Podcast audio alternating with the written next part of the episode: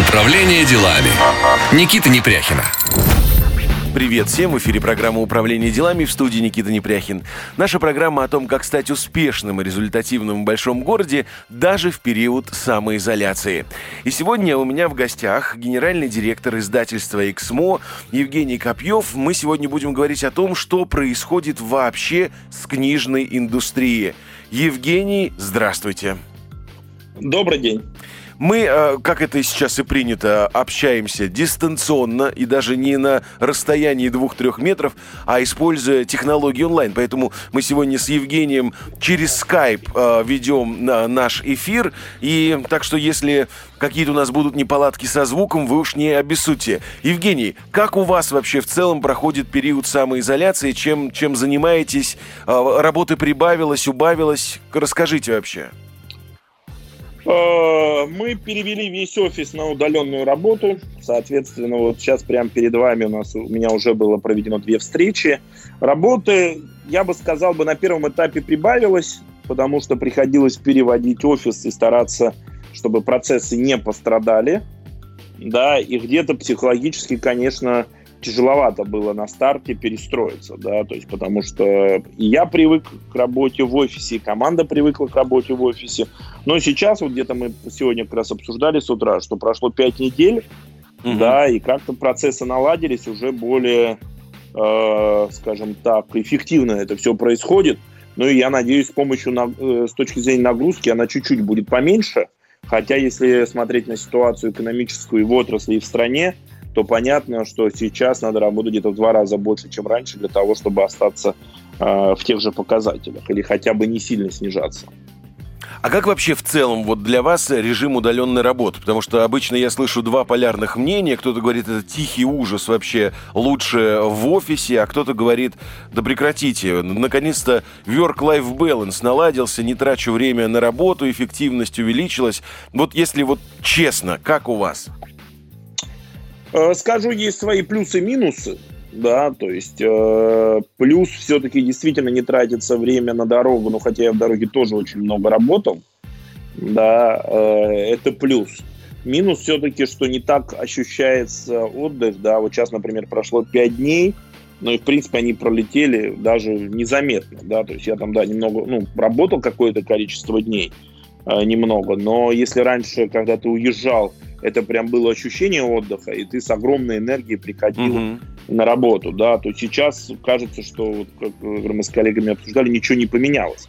И это вот одно из лайфхаков, я вот много изучал, как компании на удаленной работе работают, которые давно э, на удаленке, да, и там вот один из, там много лайфхаков, что человек сам должен создавать эту границу. Ну, например, там, э, закончился рабочий день, взял, переоделся. Вот я себе завел традицию, там у меня рубашка, обязательно, да, когда я работаю. Когда, соответственно, закончится рабочий, переоделся в футболку, уже у меня такая ментальная граница, и я понимаю, что все, надо отдыхать. Ну, вот. Но я скажу, да, есть плюсы, есть минусы. Э, и вопрос здесь, знаете, какой важный, я бы вот для зрителей, ну, для, для слушателей, наверное, да, поставил, что тут надо занимать проактивную позицию, изучать, как э, это сделано в лучших компаниях, да, и пытаться налаживать свой быт, свой образ жизни, да, там, я, например, там себе поставил фотофон, он там стоит 800 рублей, соответственно, mm-hmm. на скайпе мне нет необходимости переживать, ага, что там э, люди, э, что видят у меня за спиной. Даже на скайпе, когда ты видишь всю комнату, у меня стоит там голубой фотофон, все, я как мини-кабинетик такой. Даже если у меня дети заходят, никто не видит, что в комнату зашел ребенок, да, и, соответственно, такая, такой дополнительный мини-кабинет. То есть здесь надо реально искать возможности. Вот рекомендую фотофон поставить, не, не, говорю, небольшие mm-hmm. деньги, там, суммарно 800 плюс стойка где-то вот 1000 рублей, да, раз. Да, ставить границы обязательно рабочего дня, да, ну и третье, как, знаете, как кто-то мне говорил классный, э, тоже вот старый старая проблема у многих, что начинают не высыпаться, потому что по вечерам много работают, да, там какие-то сериалы, смотрят, да, и делали исследование, что человек, который не выспавшийся, он гораздо менее эффективен, чем человек, который даже выпил. То есть лучше пейте шампанское по утрам, чем не высыпаетесь и хвастаетесь, что вот вы там до ночи работали или что-то смотрели, потому что реальность и эффективность существенно ниже, если вы не высыпаетесь. То есть это вот тоже одно из, что вот очень четко смотреть за своим расписанием, да, и э, жестко тоже ему следовать. Эх, Евгений, опасный вы сейчас дали совет. Его же можно буквально-то воспринять с фанатизмом. Лучше, скажем так, сон и трезвый образ жизни плюс э, ЗОЖ – это вот то, что нас делает Абсолютно, богатыми да, и да, счастливыми. Да. Хорошо, Евгений, а, я честно признаюсь, вот последнее время э, все выпуски управления делами, они так, в таком, знаете, экстренном экстренном режиме идут, мы связываемся с представителями абсолютно разных отраслей, узнаем, что у них происходит. И, честно говоря, а, одна из первых вообще идей, которая, конечно, приходит в голову, это связаться а, там с представителями туристической индустрии или там рестораны, отели, развлечения. Но на самом деле, вот буквально пару недель назад э, я увидел э, письмо открытое, которое подписали многие представители книжной отрасли, издательского бизнеса, многие писатели, литературные критики. И они говорили о том, что если не признать книжную индустрию тоже пострадавшей, то ее можно похоронить в ближайшем будущем. Вот, Евгений, давайте поговорим об этом, насколько, ну, действительно драматизирует ситуацию, или э, в реальности ситуация сложна, и книжная индустрия очень сильно пострадала. Э, да, в действительности книжная индустрия очень сильно пострадала, потому что э, все книжные магазины закрыты, ну, большая часть, по крайней мере, да, то есть и даже те, которые, вот мы сегодня, опять же, мне сводку давали, есть какие-то магазинчики, которые хитряются работать, но там выручка минимальная. Mm-hmm. Это делают только люди, у которых магазины в собственности, потому что если вы открываете магазин в аренде, соответственно, вам арендодатель э, просит э, заплатить полную стоимость, и это чистое убыточное решение, да. Соответственно, книжные магазины закрыты, а книжные магазины составляли от 50 до 70 процентов продаж. Соответственно, получается, что издательства, авторы теряют сейчас 50-70 процентов доходов. И, соответственно, э, да, если не помочь, то, к сожалению, у нас в чем отличие нашего бизнеса от другого, от любого другого, он очень инертен. Да, у нас может быть где-то есть там запас на старте прочности месяц, мы пережидаем, да, но и э, есть, как, э, и, и есть возможность буквально там месяца, да, в каком-то более-менее нормальном режиме пожить. Да, но не больше, потому что дальше, если магазины не работают, у нас, соответственно, подушки никакой нет, рентабельность бизнеса где-то около 10% и розницы, и издательского бизнеса. Соответственно, вот этот месяц и есть 10%. То есть все, у нас этот год в минусе, соответственно, дальше уже пошел чистый убыток. И, к сожалению, проблема какая, что э, закрытие книжных магазинов может э, просто веерно да, повлиять на всю индустрию, на издательство, и на авторов, и мы можем и лишиться ну, достаточно существенного объема бизнеса, и, к сожалению, он легко не восстанавливается. То есть, то, как я говорил, он очень инертен, то есть это нельзя, знаете, как с масками. Взяли, завезли 100 миллионов mm-hmm. из Китая. Да, вот нельзя 100 миллионов книг завести из Китая. Невозможно. Книгу надо написать, отредактировать, сверстать, напечатать, издать, продвинуть. То есть это длиннющий жизненный цикл. И потери могут быть э, очень серьезные. Да? И вот я, вот сейчас пошла Болонская книжная ярмарка в онлайн-формате. Я слушал, что у разных у коллег в мире творится, происходит. Да? И что, и, например, вот что в мире вообще, да? Ну, в мире ситуация, особенно в пострадавших странах, например, в Италии, во Франции, конечно, ужасная. То есть там во Франции, например, если у нас интернет-магазины как-то работают на доставку книг, то у них Amazon встал, mm-hmm. да, как-то работал только FNAC, да, как говорили, закрывали издательство просто на месяц и не работают. Как говорили, рефлексировали, красивое слово такое подобрали.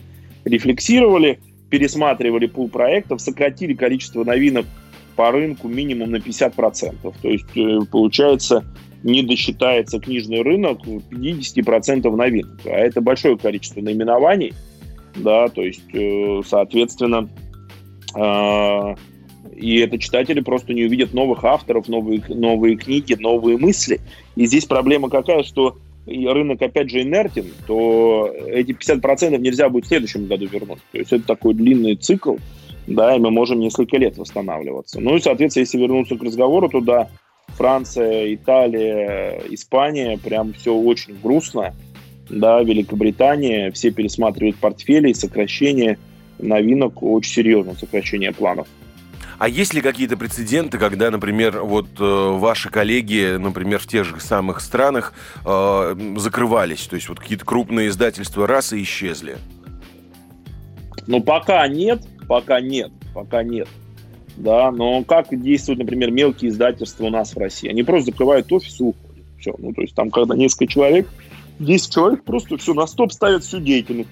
Угу. То же самое есть и в э, крупных, э, ой, в мелких издательствах на Западе. А в крупных идут просто сокращения. То есть я вижу по статьям и по статистике, и по, ну, я плотно общаюсь с мировыми издателями, просто идут тотальные сокращения персонала, зарплат, потому что, к сожалению, еще раз я скажу, запаса прочности у бизнеса нет, и восстанавливаться он будет долго. То есть нельзя будет за месяц все вернуть. Да, и это, конечно, большая проблема, поэтому я вот обращаюсь к читателям, если вы хотите, чтобы книжек было больше или хотя бы сохранилось, то заказывайте в интернет-магазинах, это безопасно.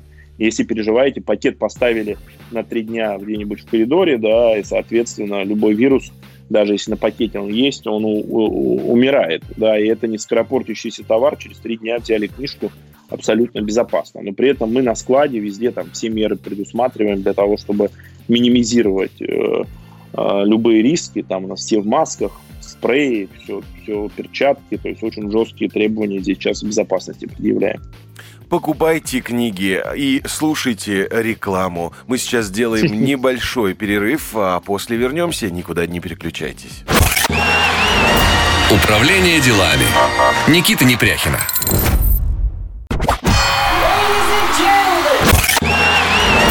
Управление делами. Никита Непряхина. Управление делами в эфире. В студии Никита Непряхин. В гостях у меня сегодня Евгений Копьев, генеральный директор издательства «Эксмо». И мы говорим о том, что происходит сегодня в книжной индустрии и э, ждет ли нас вообще ренессанс э, книжного бизнеса или наоборот э, все угаснет.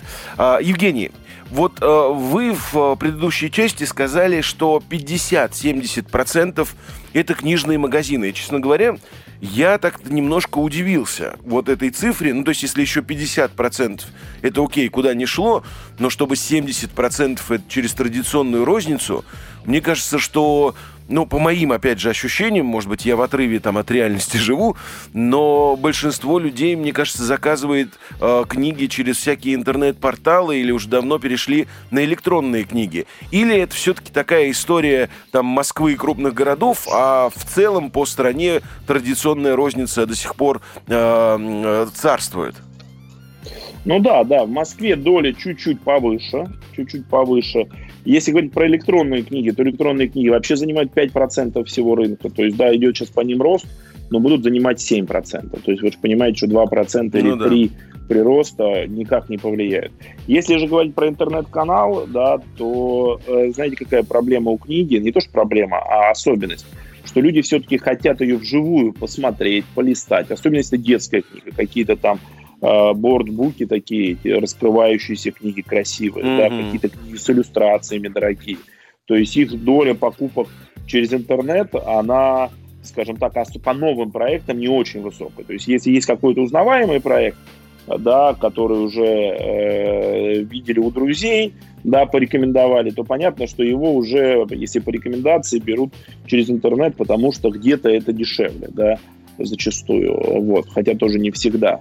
Вот. А если хочется что-то новое выбрать, посмотреть, а у нас новинок, а, объем рынка, а, доля новинок на рынке до 50%, да, то новинки, понятно, выбирают только через книжные магазины. И сейчас это вот большая проблема, которую мы активно занимаемся, да, это как представлять новинки потому что доля спонтанных покупок тоже где-то была на уровне 60%, да, mm-hmm. то есть 60% э, покупок это спонтанные покупки. В интернете все-таки спонтанно тяжелее книги выбирать, да, и э, это в первую очередь в офлайне. Поэтому вот эти два фактора, новинки плюс спонтанные покупки, колоссально влияют на то, что э, книжные магазины все-таки такую высокую долю занимали. Ну, потому что часть людей просто заходили Э, и смотрели, ага, а что есть интересного, что вышло там, вот понравилась какая-то детская красивая книга, да, какая-нибудь э, книга-игрушка, например, да, вот, понятно, что ее только вживую можно посмотреть, потому что там непонятно уже, где эта книга, ну,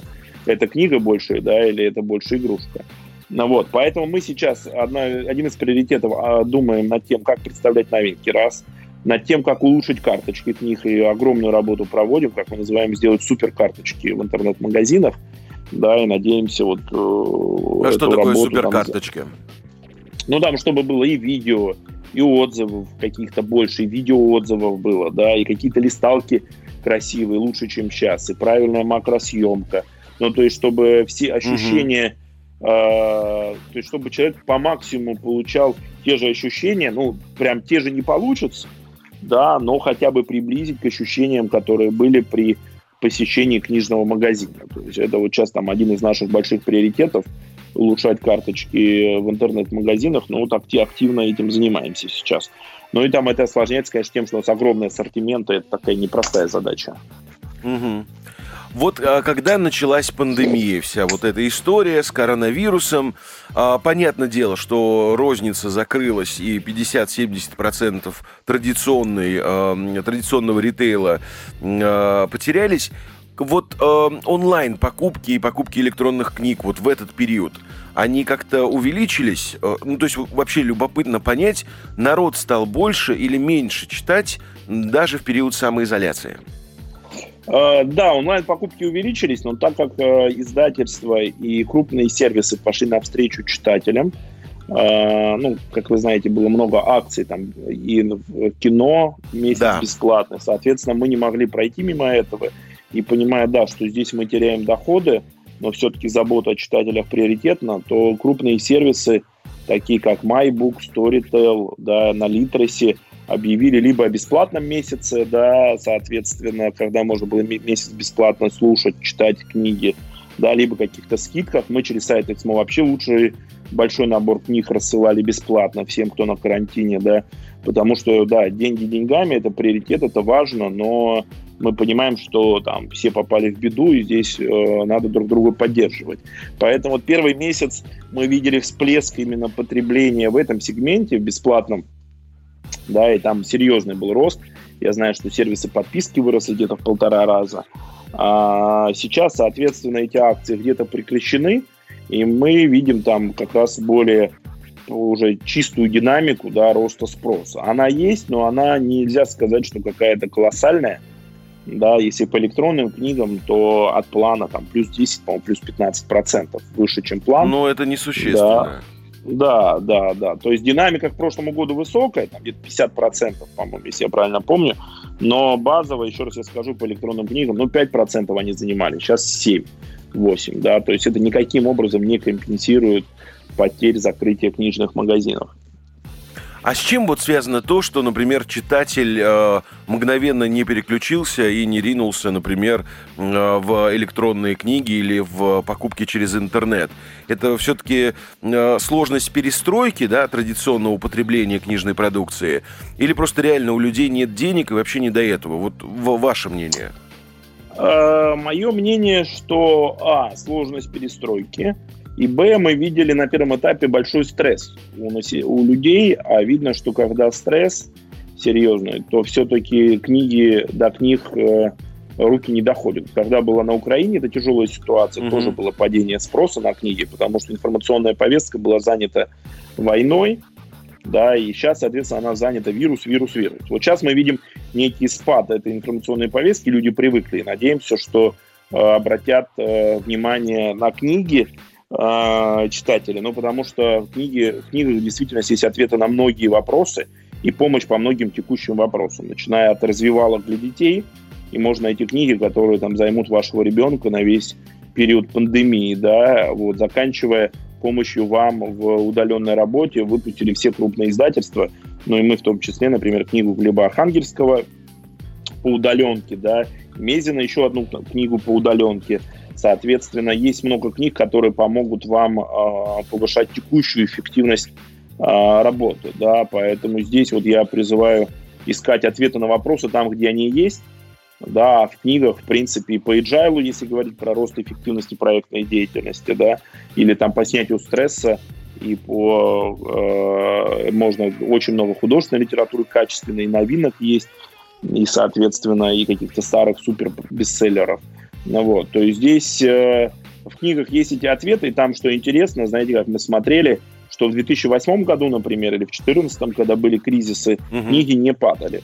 То есть книги не падали, то есть люди все-таки, почему и было письмо, относят книги ну, в определенной степени к товарам действительно очень значимым, к товарам первой необходимости, да, и книги не падали в кризис, то есть, да, затормаживали, да, роста не было, то есть был ноль, но не падали. И вот мы надеемся все-таки, что люди перестроятся в конце концов, вот. Но это все-таки тяжелый процесс, опять же, если вернуться к началу, из-за того, что книга все-таки товар, который хочется в руках держать, трогать, да, изучать.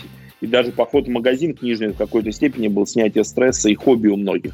То есть пойти поизучать книги, да, я знаю, что там вот у многих там мы опросы проводили, времяпрепровождение действительно получить удовольствие от похода в книжный магазин, эта доля таких людей была достаточно высокая. Ну да, я вот, э, например, очень люблю на Мясницкой зайти в Библиоглобус, провести там пару часов, позалипать. Не факт, что я что-то куплю, но посмотреть. Ну... Э, да, это, это замечательная идея. Евгений, вы сказали очень любопытную штуку. А, в 2008 и в 2014 годах когда был кризис, продажи не упали. Я, то есть я правильно понимаю, что на самом деле вот рынок э, книжный, он напрямую ну, не зависит от того, э, какой курс доллара. Да? Если есть определенный круг читателей, даже если там зарплаты уменьшились или там рубль упал, все равно они будут покупать. А вот э, текущий кризис, он именно связан с тем, что закрыты магазины. И это главная причина, а не то, что снизились доходы у населения. Э, скажу так, да, по истории, по истории мы видели, что не было кардинального влияния, да, то есть вот нельзя было сказать, что там в 30% упали продажи. Mm-hmm. Да, вот, да, влияние было, но кардинального не было. Да, и текущий кризис это в первую очередь из-за книжных магазинов. Но и другой фактор, с чем связана именно такая история, что э, книжный рынок очень адаптивен. То есть я вот смотрел уже каталоги иностранные, уже тьма э, есть э, позиций, продают права э, в части, как вести бизнес в коронавирус, как вести эффективный бизнес э, в удаленном режиме. Там миллион, ну не миллион, но огромное количество тайтлов, позиций, да, которые помогают людям справляться с текущими проблемами. Я помню тогда в восьмом году, или нет, даже в 98-м, сейчас я вспомню, сейчас 20 нет, в восьмом году мы выпускали позиции, как, например, э, на 300 рублей или 200 рублей да, э, набрать Э, сделать обед с максимальным количеством калорий. Прям у mm-hmm. меня команда считала, как меньше тратить, да, для того, чтобы накормить семью, достаточно большую семью, да, и там делали сборники таких рецептов на разные ценовые уровни. То есть вот в чем плюс книжного рынка, все-таки он адаптивен, да, он быстро реагирует на ситуацию. Вот тот же пример, что и про коронавирус, например, мы выпустили книгу с Игорем Прокопенко и успели даже права продать на нее в 5 стран да, там от Португалии до Восточной Европы. Купили, потому что быстро-быстро сделали книгу. И до, удален... до книг про удаленную работу. То есть здесь э, индустрия пытается быстро реагировать, соответственно, э, это позволяет и проходить кризис э, более спокойно. А сейчас, да, вот самый большой фактор, что, конечно, вот перестройка на онлайн тяжела. И самое главное, знаете, как тут вопрос, а нужна ли она? Потому что мы же понимаем, что если мы людей сейчас приучим к онлайну, да, с одной стороны, это поможет сегодня, но завтра люди не пойдут в книжные магазины, и мы потеряем те же самые 50-70%. А на онлайн мы в любом случае быстро всех не переучим. И здесь, конечно, это большая дилемма для всей отрасли, да, и во всем мире. А что с этим делать? А давайте мы вот, вот узнаем, это... что с этим делать. Возможно, новости нам помогут ответить на этот вопрос. Дорогие друзья, сейчас узнаем, что происходит в мире, в стране и в нашей любимой Москве, а после продолжим. Никуда не переключайтесь. Управление делами. Никита Непряхина.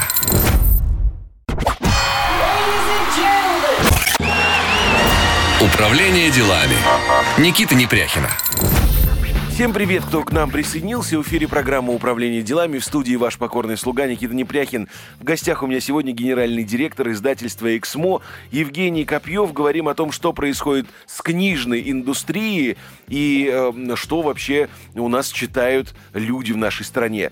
А, Евгений, а, я хочу как бы подытожить вот нашу предыдущую часть, потому что мы в целом говорили о том, как существует книжный рынок, сколько процентов приходится на традиционную розницу, какая там рентабельность, сколько процентов на электронные книги, сколько процентов спонтанных импульсных покупок.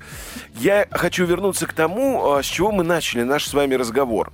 А начали мы его с того, что многие представители книжной индустрии, а, известные там книжные а, критики, писатели, порталы, написали открытое письмо с просьбой признать книжную отрасль пострадавшей, ну и каким-то образом помочь, иначе последствия могут быть катастрофичные.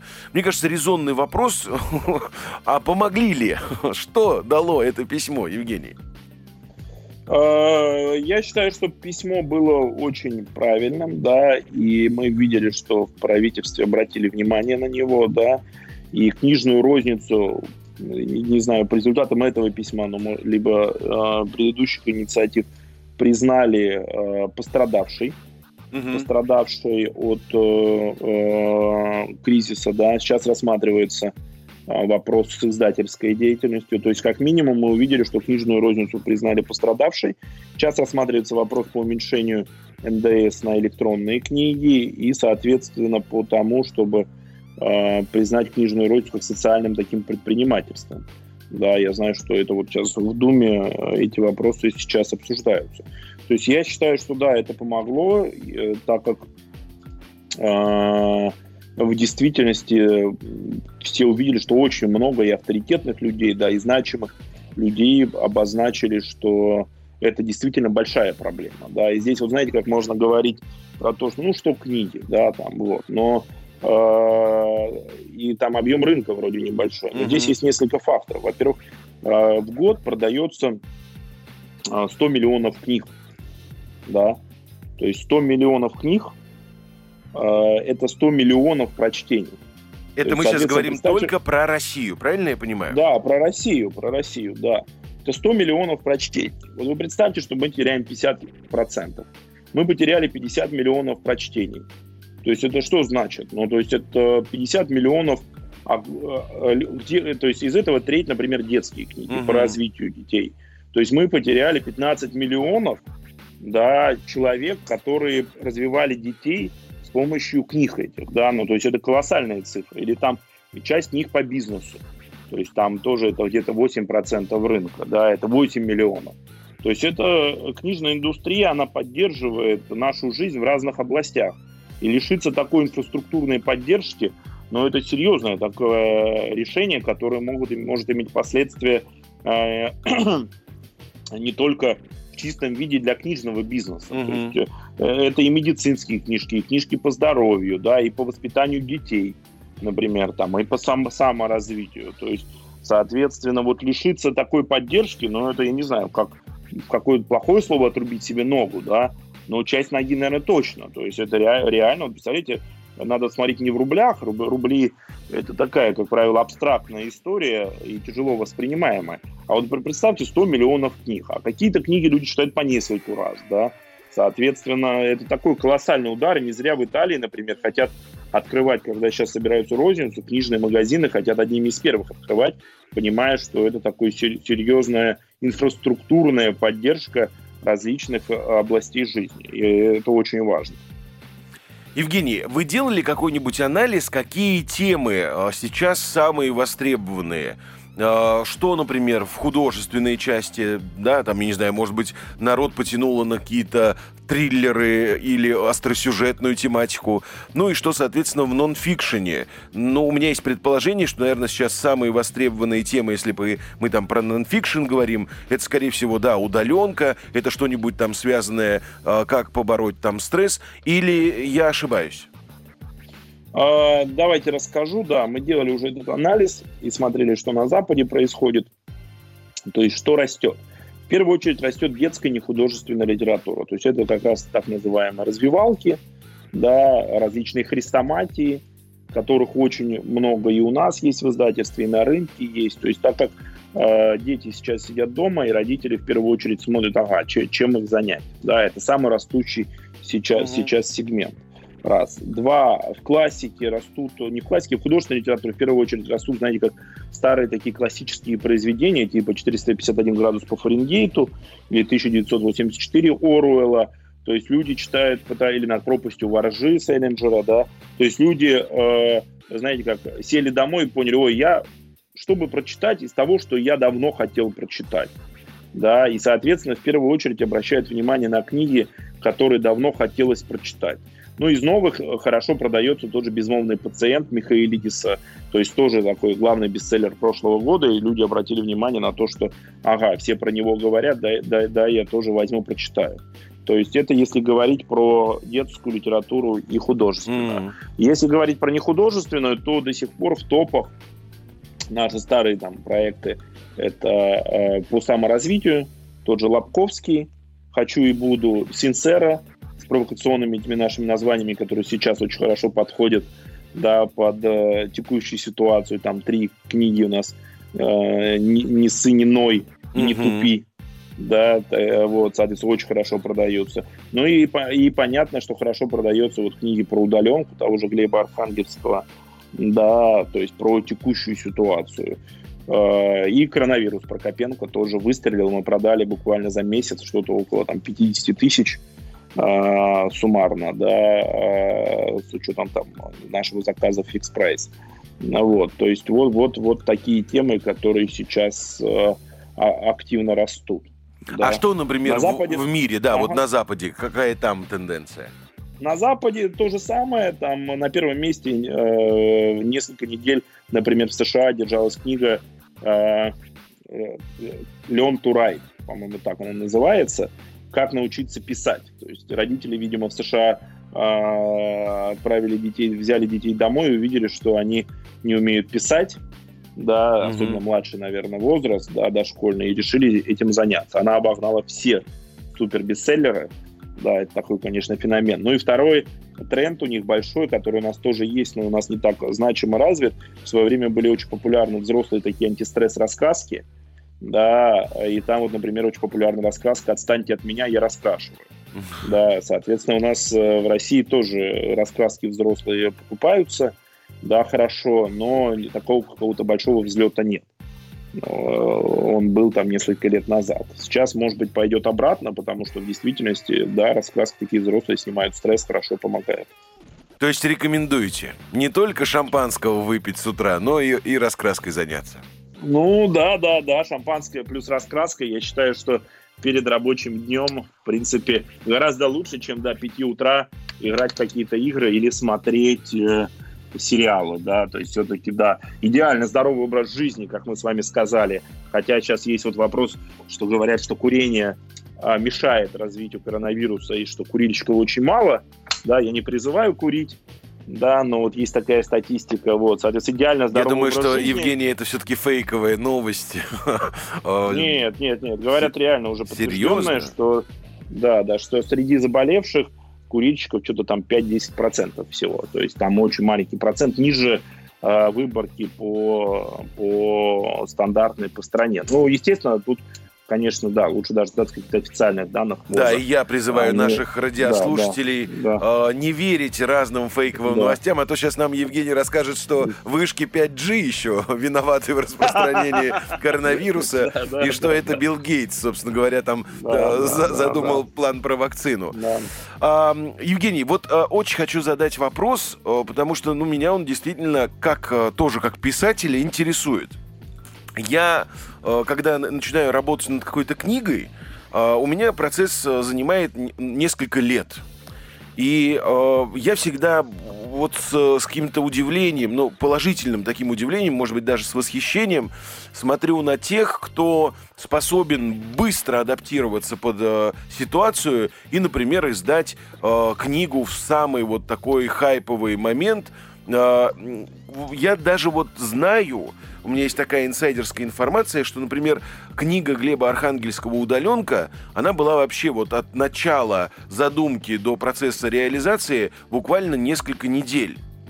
А, как вообще устроен вот этот процесс? Как можно так быстро написать книгу? И многие, например, читатели говорят, что ну вот все, что такое хайповое и быстро написано, скорее всего, очень низкосортное или непрофессиональное. А, конечно, это заблуждение, потому что все зависит от автора и от конкретного издательства. Но в целом, как вот можно издать книгу максимально быстро? Давайте мы, Евгений, ответим на этот вопрос после небольшого перерыва на рекламу. Управление делами. Никита Непряхина.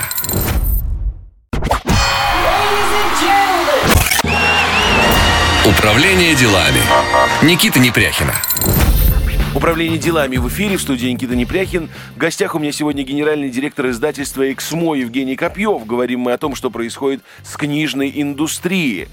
И я напомню, что вопрос, над которым Евгений думал э, весь перерыв над рекламой, заключался вот в чем. Как можно мгновенно перестроиться и издать книгу буквально за пару недель? Евгений? А, давайте расскажу, да, сначала про пример, про Глеба Архангельского. В действительности а, у Глеба просто была старая книга, давным-давно написанная, и мы ее адаптировали под текущие реалии, исходя из э, современных практик Глеба, да, и он ее адаптировал за эти несколько недель. То есть с нуля, конечно, за несколько недель очень сложно написать книгу. То есть здесь это была адаптация и переработка. Угу. Если же говорить про в целом, э, про быстрое написание книги, то есть э, очень много мастер-классов, и сейчас, слава богу, действительно пошли школы, и у нас идут, э, получило развитие, получили развитие школы, которые учат и написанию книг, и вот была очень хорошая у Ицхака Пентасевича школа как раз для бизнес-литературы и для нехудожественной литературы как раз с методиками быстрого написания. А, и есть современные школы по художественной литературе, и я, соответственно, призываю на это а, обращать внимание. Мы в XMO сейчас запускаем академию XMO Writing Academy у нас будет, да, вот, а, то есть есть много школ, где этому учат. Если говорить прям конкретной истории, то, конечно же, а, есть несколько секретов успеха. Есть, э, должен быть план, да, должен быть уже собранный материал под это, да, и должна быть э, логика, да, которую вы на старте очень тщательно продумываете. И это, конечно, легче всего сделать по нехудожественной литературе, потому что если есть материал, да, например, лекций, семинаров, то, соответственно, это сильно влияет на скорость. Это, это, это важный фактор. Да, если говорить про художественную литературу, то это навык и дисциплина. Вот, например, у нас Дарья Донцова угу. пишет книгу в месяц, одну книгу каждый месяц. Но я знаю ее расписание, она каждый день буквально по 5-6 часов пишет книгу. Да, каждый день. То есть книга это не про знаете как, вдохновение. Вот сидите где-то на берегу моря, дайте я напишу книгу. А книга – это такой серьезный труд, требующий колоссальных усилий, да, и, соответственно, железной дисциплины. То есть это каждый день, да, 6 часов искать время в течение дня, когда вы максимально трудоспособны, да, когда вы максимально готовы э, писать, да, и я вот, например, есть старый сериал там про Жюля Верна, да, как он писал. То есть, да, это вот такая очень серьезная, очень кропотливая работа. В этом отношении мне очень понравился, знаете, как последняя книга Дэна Брауна. У него, например, там, по-моему, 10 страниц благодарности людям, кто ему помогал писать книгу. То есть он ее писал несколько лет, объездил mm-hmm. тьму, тьму и стран, и различных учреждений, где он подбирал материал для того, чтобы э, сделать действительно последнюю свою книгу и превратить ее в бестселлер. Да, то есть еще раз я скажу, что это такая э, серьезная работа и по собиранию, сбору материала, да, и по э, логике, да, и по серьезным усилиям по самодисциплине. Я помню, даже у нас один из авторов, это Акунин или не Акунин, не помню, кто рассказывал, что он, например, ездил специально в Казахстан, у него место действия было в Казахстане, для того, чтобы посмотреть, где там, как в этой церкви находится столб, да, чтобы все было максимально не столб, колонна, чтобы все было максимально приближено к реальности. Да? Угу, реалистично. Соответственно, здесь, да. Э, да, что, соответственно, если вы здесь хотите все-таки создавать бестселлер, то здесь э, необходимо серьезные усилия, да, еще раз скажу, что вот э, особенно к сбору информации. Здесь вот, например, один из секретов успеха, почему люди пытаются к реальности э, приближать. Это совмещение жанров. Это вот все последние бестселлеры, в мире они где-то плюс-минус пытаются играть не на поле одного жанра, а на поле нескольких жанров. И здесь, конечно, вот без каких-то частичного нон-фикшн, да, и погружения людей в какую-то область знаний трудно обходиться, и поэтому приходится большую подготовительную работу делать. Хорошо, вот, Евгений, с, э, допустим, с книгой э, «Удаленка» тут все понятно, да, это быстрая адаптация, работа многих редакторов, был уже готов материал, который адаптировался просто под э, дистанционную работу. А вот как, например, можно было за две недели буквально книгу по коронавирусу написать, причем я э, читал ваш пост э, в Фейсбуке, где вы говорили, что вы первое вообще издательство в мире, которое успело выпустить книгу по э, коронавирусу, коронавирусу и, более того, продать еще э, права в, в другие страны? А, расскажу, как это было. Мы а, обсуждали с Игорем Прокопенко планы на следующий год и, соответственно, а, обсуждали, какие актуальные темы, про какие можно было бы писать и как перестроить и ускорить процесс издания книг. Да, и тогда возникла идея про коронавирус – вот, и оказалось, что Игорь, опять же, собрано уже очень большое количество материала для передачи. Да, то есть здесь в первую очередь э, такой быстрый срок возможен только если есть уже собранный материал и есть команда. Что Игорь, в принципе, серьезная команда работает над его телепроектами, да, и когда проделана такая подготовительная серьезная работа, то, конечно же, книгу легче написать, чем когда это делается с нуля. То есть все-таки все быстрые сроки – они касаются проектов и книг, да, когда есть уже подготовленный какой-то сырой или полусырой материал, который угу. можно использовать. Да, понял. А, у меня будет тогда очень такой простой вопрос в завершении. А, какие книжные новинки вы порекомендуете вот из самого свежего, актуального? Ну и давайте тоже разделим тогда. Пусть это будет э, нон-фикшн и пусть это будет фикшн, то есть художественная литература. Что порекомендуете? Сложный такой вопрос, да, потому что сейчас не так просто до новинок э, достучаться, да, но и найти. Но давайте я постараюсь на него тогда ответить.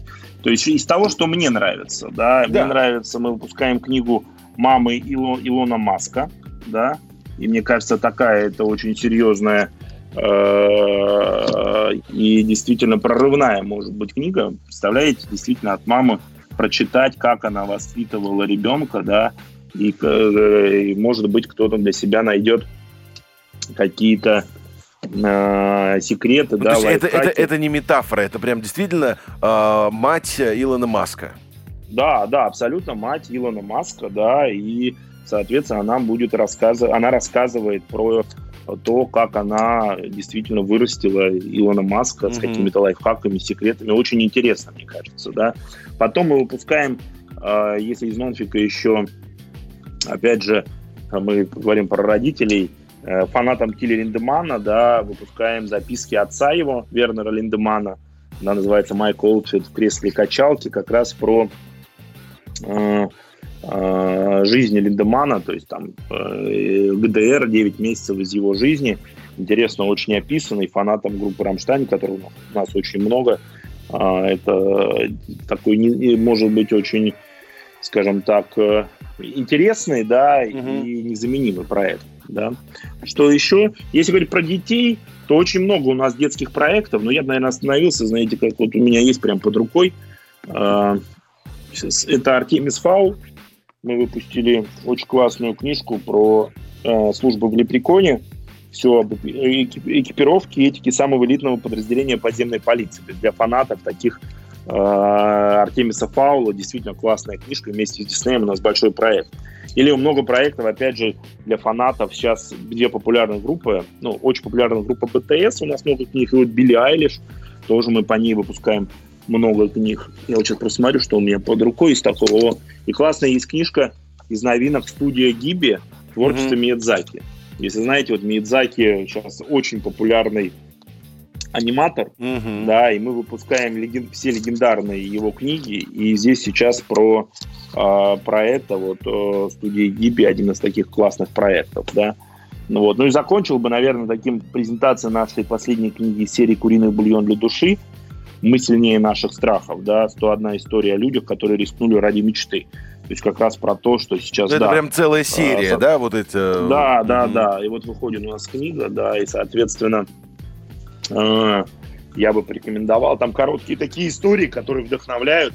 Я бы закончил бы, знаете, я помню историю, я ее часто рассказываю, которая меня поразила, про воспитание детей, да, очень классная. Ребенок с папой приходит в парк развлечений, да, и, соответственно, там видно, что до пяти лет ребенку можно бесплатно.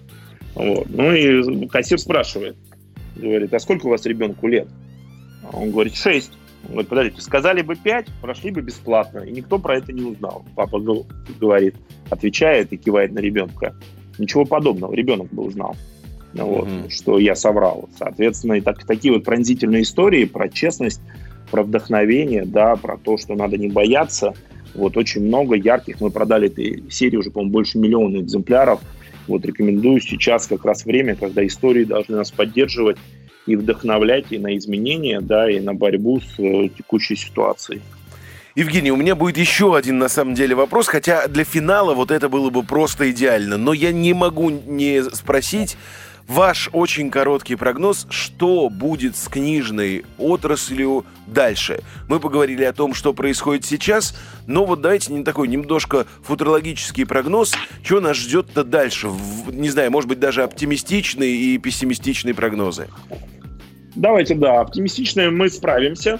Да, и книжная отрасль адаптировалась, адаптируется и будет адаптироваться, и сможет справиться с этой ситуацией. И этот кризис приведет к появлению супер классных книг, да, таких творческих прорывов во всем мире. Я когда вот слушал сейчас Болонскую ярмарку, она идет в онлайне, все говорят, что авторы, многие авторы предлагают сейчас такие решения, которые раньше бы никогда бы не предложили, потому что были в текучке, да. Соответственно, мы ждем, что будут просто феноменальные книги, феноменальные прорывы, какие-то яркие творческие находки, да, новые звезды, которые за следующий год или даже в конце этого года вернут все падение. Да, это такой оптимистический прогноз. Пессимистичный прогноз, что закроется половина издателей, книги сократятся минимум в два раза, да, вырастут цены колоссально на книги, потому что снизятся средние тиражи, и книги в какой-то степени станут элитарным товаром, и это приведет, конечно, к колоссальным проблемам во многих отраслях. То есть вот где-то диапазон, наверное, от такого оптимистичного до вот такого, как я сказал, таком худшем сценарии. Понятно, что я все-таки верю и надеюсь на оптимистичный вариант. И мы со своей стороны в издательстве стараемся все-таки идти по первому варианту. Ну и мы будем э, надеяться, что книжная отрасль расправит крылья. И, конечно, самое главное, чтобы никто из наших любимых издательств не закрывался. Ну а мы, дорогие радиослушатели, что должны сделать? Мы должны, конечно, поддержать наших любимых писателей, наших любимых издателей. И абсолютно правильно Евгений сказал, что сейчас самое замечательное время для инвестиций себя, для вложения. И даже если э, уж очень сильно вы боитесь э, какого-то вируса, ну, прав Евгений, можно дать и три дня, пусть книги постоят в коридоре. Все там, все, все вирусы исчезнут. Евгений, спасибо большое. С нами был Евгений Копьев, генеральный директор издательства «Эксмо». Читайте больше книг хороших. Вами был Никита Непряхин и программа «Управление делами». А мы услышимся ровно через неделю. Всем пока-пока. Управление делами. Никита Непряхина.